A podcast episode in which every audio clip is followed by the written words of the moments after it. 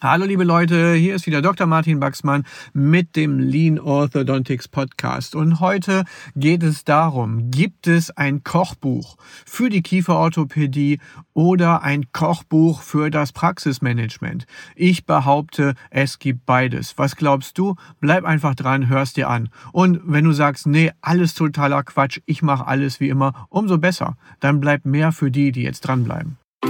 You're listening to Dr. Baxman's Lean Orthodontics. Simply everything that makes you even more successful in orthodontics and practice management. Dr. Baxman is a speaker, Amazon bestseller author, and multi entrepreneur. Now he takes all that knowledge and brings it to you in one podcast. This is Dr. Baxman's Lean Orthodontics.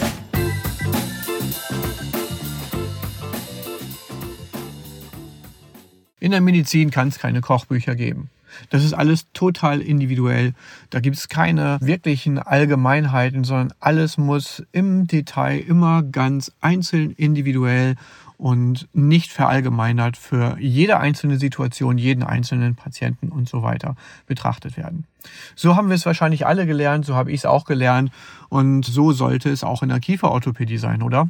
Was glaubst du? Wie ist das für dich? Schreib mir einfach dazu mal deine Kommentare, deine Meinung oder wie du das siehst, auch zu dem weiteren, was ich noch sage. Würde mich total freuen, wenn wir da so ein bisschen in die Interaktion kommen und ich auch einfach mal höre, so was treibt dich so um? Was ist für dich so Besonderes in der kieferorthopädischen Praxis? Oder ist es vielleicht auch so, dass es so ein bisschen täglich grüßt das Murmeltier für dich ist und ah, schon wieder 6 mm sagittale Frontzahnstufe, schon wieder eine vollständige Klasse 2 rechts und links. Hey, ist ja so individuell alles und ja, so kann es einem manchmal auch gehen, dass man sich manchmal fragt, ja, wie ist denn das jetzt? Was ist denn hier überhaupt los? Immer die gleichen Patienten und alles sieht immer gleich aus. Spätestens nach zehn Jahren in der Kieferorthopädie hast du das Gefühl, du hast vielleicht doch schon alles gesehen, auch wenn das sicherlich nicht so der Fall ist und du wirklich tief einsteigen kannst in die ganze Materie. Aber manchmal beschleicht einen doch so irgendwo das Gefühl. Und genau darum geht es. Gibt es also ein Kochbuch? Und ich bin ganz klar der festen Überzeugung, ja. Und das ist genau das, was ich auch mit Lean Orthodontics mache. Es ist ein Handbuch, ein Kochbuch, ein Qualitätsmanagements-Handbuch, wenn man so will, ein Sammelsurium an Best Practices, an Goldstandards, an Arbeitsanweisungen und alles das kann man durchaus auch als Kochbuch bezeichnen. Und ich weiß, es ist etwas provokativ, es als Kochbuch zu bezeichnen, weil das Kochbuch doch immer mit irgendwas anderem assoziiert ist. Das heißt irgendwie, jeder kann es machen, es ist total einfach, total easy und so weiter. Das ist nicht unbedingt der Fall. Denn wenn du tatsächlich schon mal irgendwas gekocht hast und hast du vielleicht von irgendeinem Sternekoch oder so mal ein Kochbuch besorgt, dann wirst du feststellen, das schmeckt nicht unbedingt immer genauso wie bei dem auch. Und das ist auch ganz selbstverständlich. Aber immerhin hast du eine Anleitung gehabt. Und je besser du sie verinnerlichst, je mehr du an Wissen darum herum dir auch aufbaust, desto klarer wird, dass dieses Kochbuch tatsächlich umsetzbar ist. Und dann wird es dir irgendwann auch gelingen, genau diese Expertise dann auch allein durch dieses Kochbuch umzusetzen. Natürlich, ich weiß, eines meiner Lieblingsthemen, die ich immer wieder aufgreife, ne? Intra-Rater-Variabilität und Inter-Rater-Variabilität will ich hier gar nicht vertiefen. Natürlich gibt es immer wieder Abweichungen.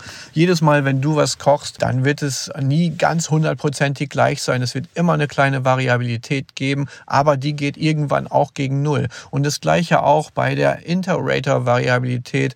Wenn du irgendwas kochst, was du von jemand anderem hast, dann wird es auch nicht gleich sein. Aber mit Training und mit Disziplin und mit genauem Einhalten und vielleicht auch mal mit konkreten Nachfragen wirst du das dann tatsächlich umsetzen können. Ja, und das machen wir in Lean Orthodontics. Es geht los mit dem ersten Termin, wie in meinem Buch beschrieben, oder aber auch die Diagnostik, die wirklich kompakt ist und so gut gut dargestellt ist und die Bogenfolgen. Alles das ist Lean Orthodontics und ein Kochbuch. Also, wenn du meinst, du kannst das auch umsetzen, dann mach das auch genauso. Schau dir das Buch an, hol's dir und geh zu mir in den Kurs, frag mich einfach, wie das Ganze umgesetzt werden kann und dann läuft das schon für dich. Also, heute eine super kurze Folge. Schön, dass du dabei warst. Ich freue mich auch auf das nächste Mal wieder mit dir, wenn es heißt Kochbuch Kieferorthopädie heißt nicht unbedingt es ist schlechte, minder qualitative Kieferorthopädie, sondern du kannst wirklich Top-Ergebnisse erzielen durch Arbeitsanweisungen, durch Qualitätsmanagement-Hinweise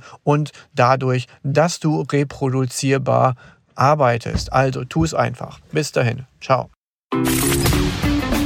You've been listening to Dr. Baxman's Lean Orthodontics. Simply everything that makes you even more successful in orthodontics and practice management. Lean Orthodontics has made many people successful, and if you apply it consistently, it will help you too.